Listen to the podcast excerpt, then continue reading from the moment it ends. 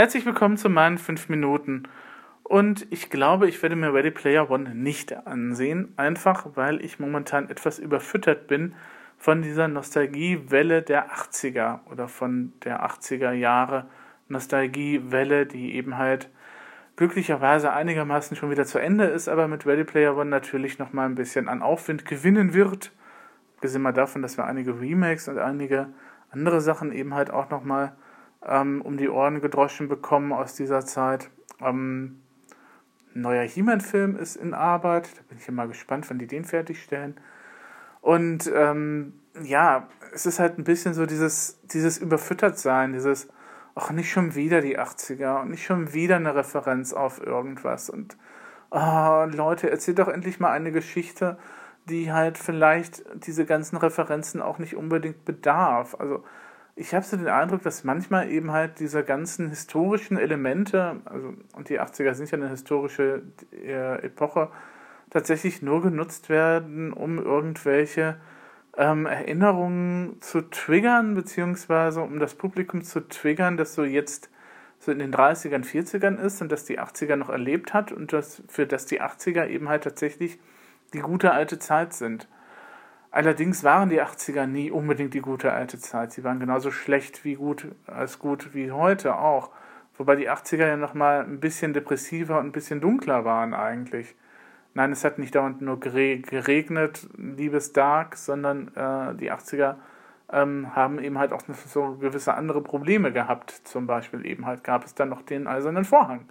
Es gab halt noch diese Unterscheidung der Welt in zwei Blöcke, eben halt Ostblock und Westblock. Ähm, es gab tatsächlich die Angst, dass äh, wenn irgendwelche Truppen halt stationiert sind oder wenn irgendwelche Raketen stationiert sind, die Sowjets dann eben halt tatsächlich irgendwie auf den Knopf drücken und uns irgendwie mit Raketen vollballern. Ähm, nur Future Generation kommt ja nicht von ungefähr. Und ähm, von daher ähm, ist diese ganze 80er Jahre Nostalgie, die ich jetzt so in der letzten Zeit eben halt mitbekommen habe, äh, für mich, der ich diese Zeit erlebt habe und dann eben halt mit saurem Regen, Wäldersterben, ähm, eben halt komplette Auslöschung eventuell und alles ist furchtbar und ähm, wir haben schon seit Urzeiten diesen Helmut Kohl an der Regierung, das wird ja auch nicht besser, wenn und so weiter und so fort. Ähm, da habe ich nicht unbedingt so die positiven Gefühle dran. Ähm, die positiven Gefühle verbindet man, glaube ich, wenn man zu dieser Zeit tatsächlich eben halt ähm, aufgewachsen ist und eben halt die Kindheit da verbracht hat. Also was für mich ja auch ein bisschen zutrifft. Ähm, aber ähm, selbst dann ist das eben halt so, dass gewisse Sachen eben halt tatsächlich ähm, einigermaßen eben halt nicht, ja, die sind halt positiv besetzt, aber das sind halt Sachen wie eben halt natürlich ähm, Cartoons aus der Zeit, eben halt Spiele, ähm, der C64 natürlich so als als Retro-Maschine oder Retro-Zeitmaschine heutzutage. Gibt ja nicht ohne Grund einen C64 Mini, der dann auch komplett ausverkauft ist. Obwohl ich glaube, die haben da einfach ein bisschen mit der Stückzahl eben halt hinterm Berg gehalten. Ähm, das kennt man ja. Künstliche Verknappung, ne? Ähm, oder eben halt tatsächlich ähm, Fahrräder fällt mir dann zum Zeitpunkt ein, dass man eben halt tatsächlich, wenn man seine Hausaufgaben fertig hatte, sich dann eben aufs Fahrrad schwingen konnte oder halt in der Stadt unterwegs sein konnte einen Bus nehmen konnte, obwohl man dann immer noch eine halbe Stunde warten musste oder noch eine Stunde, wenn der denn überhaupt fuhr.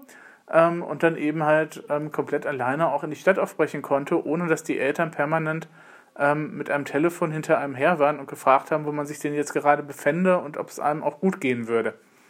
Gut, Smartphones waren zu dieser Zeit noch nicht erfunden, Handys auch noch nicht.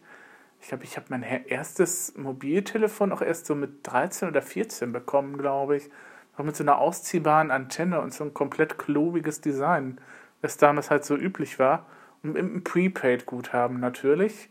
Ähm, weil meine Eltern da ein bisschen vorsichtiger waren. Und ähm, das sind halt so Sachen, ne, wo man eben halt sagen kann, okay, es war eben halt sehr nettes und es war auch ein Zeitalter, das gewisse nette Dinge halt hatte. Ähm, aber es war auch ein Zeitalter, das sehr viel von Angst geprägt worden ist. Und äh, also diese ganze 80er Jahre Verklärung, die halt Stranger Things ein bisschen losgetreten hat. Wobei man jetzt natürlich nochmal gucken muss, Stranger Things ist eine Reminiszenz auf eine 80er Jahre Kindheit, die in den USA erlebt worden ist, nicht hier in Deutschland, nicht in der Bundesrepublik Deutschland. muss man ja nochmal unterscheiden. Es gab ja zwei deutsche Staaten damals. Ähm, und äh, wo dann eben halt gewisse Dinge tatsächlich gleich sind, weil natürlich die amerikanische Kultur uns beeinflusst hat und wir uns auch immer an ihr orientiert haben. Aber einige Sachen sind dann auch wieder komplett anders.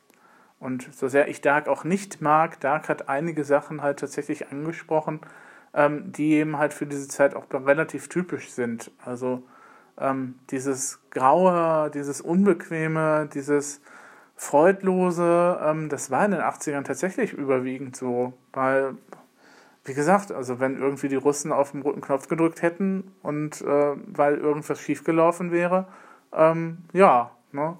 abgesehen mal davon, dass Tschernobyl natürlich dann auch nochmal so eine, so eine Grenzmarkierung war, wo wir alle dann eben halt ähm, gedacht haben, jetzt ist tatsächlich die ganze Welt untergegangen oder ein Teil der Welt und ähm, ähm, wo es eben halt gedauert hat, bis wir das eben halt auch alle irgendwie verarbeitet hatten. Also ich kann mich noch gut daran erinnern, dass geraten worden ist, Kinder eben halt nicht zu lange im Sandkasten spielen zu lassen und auch nicht zu lange draußen zu bleiben, weil die Radioaktivität ja dann tatsächlich irgendwie durch den Regen oder durch die Umwelt eben halt zu uns kommen könnte. Ich kann mich noch daran erinnern, dass tatsächlich Leute Hamsterkäufe gemacht haben für Konserven, die eben halt vor diesem Datum eingedost worden sind weil die ja natürlich dann unbelastet sind und äh, es war auch dann so die Angstfrage, kann ich das, was ich im Garten angebaut habe, eigentlich noch essen? Ähm, ja, also das war tatsächlich schon, schon ein Riesenschock, der uns damals eben halt äh, alle erschüttert hat und wo wir dann auch gemerkt haben, okay, ähm, vielleicht sollten wir dann auch vielleicht uns nochmal eben halt dieser besonderen Thematik widmen. Ne? So ähnlich wie der Fukushima-Schock vielleicht für einige ähm, dann heutzutage eben halt die Jugend halt geprägt hat und wo man sich man daran erinnert.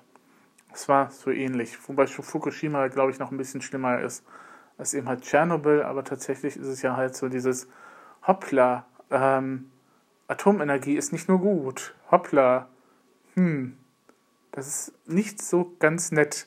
Dann eben halt so dieses, dieses Gefühl, das dann dahinter stand, ne? wo man zum ersten Mal dann auch vielleicht so als Jugendlicher dann eben halt sich gefragt hat, okay, wo kommt der Strom eigentlich her, den ich da aus der Steckdose habe und gibt es vielleicht nicht Alternativen und haben diejenigen, die eben halt so in Sandalen rumlatschen und in gebartigten T-Shirts, die halt ein bisschen merkwürdig aussehen, vielleicht nicht doch recht, wenn sie dann eben halt sagen, okay, wir müssen ein bisschen mehr Umsicht auf die Umwelt halt eben halt anwenden. Ne?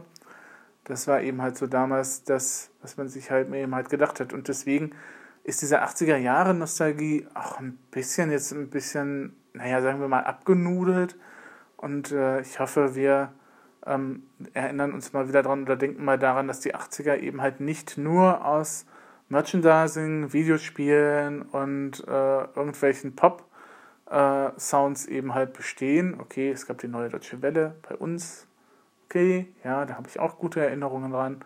Aber ähm, offen gesagt ähm, sind die 80er ja dann mehr als nur eben halt das. Und äh, wenn das eben halt so ähm, vielleicht mal demnächst ein wenig besser nochmal bedacht werden würde in solchen Serien, wo dann man dann eben halt auch nochmal vielleicht den Plot ein bisschen tiefer in der Zeit verankert und dann eben halt nicht nur solche eben halt Zitate nimmt oder als oder eben halt Hintergründe als Staffage eben halt benutzt, weil im Grunde genommen sind ja auch die Geschichten, die sowohl äh, Stranger Things als auch Dark erzählen und ich vermute auch Ready Player One, ja im Grunde universell. Also die könnte man ja auch mit etwas äh, Abwandlung eben halt in andere Zeiten eben halt verfrachten, ohne dass es der Geschichte an sich wehtun würde. Na, also, ja gut, bei Dark vielleicht ein bisschen nicht ganz so einfach, aber selbst da könnte man dann eben halt ein paar Dinge eben halt ändern. Bei Dark auch irgend noch was mit Atomfässern, glaube ich, halt hat irgendwie so im Hintergrund oder so. Und äh,